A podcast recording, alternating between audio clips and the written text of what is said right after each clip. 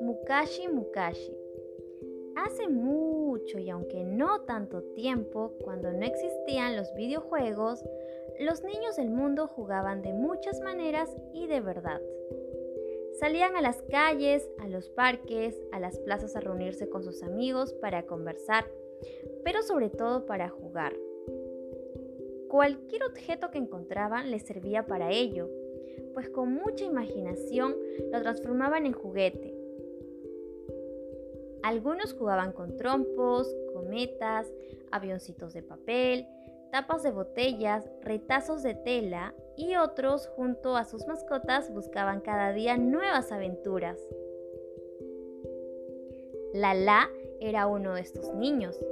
Vivía en Puquio, un pueblo ubicado en Lucanas, Ayacucho, a más de 3.200 metros sobre el nivel del mar. Puquio quiere decir manantial en quechua y era el lugar donde Lala había nacido y en el que crecía junto a su mamá Doña Teo, a quien acompañaba a todas partes, junto a su abuelo Mariano. A pesar de ser un niño de 6 años, no le tenía miedo a casi nada, excepto al castigo de no dejarlo ir a jugar con sus amigos por haber realizado alguna travesura. Él se sentía muy capaz de ayudar en las labores de casa, así como también en los trabajos del campo.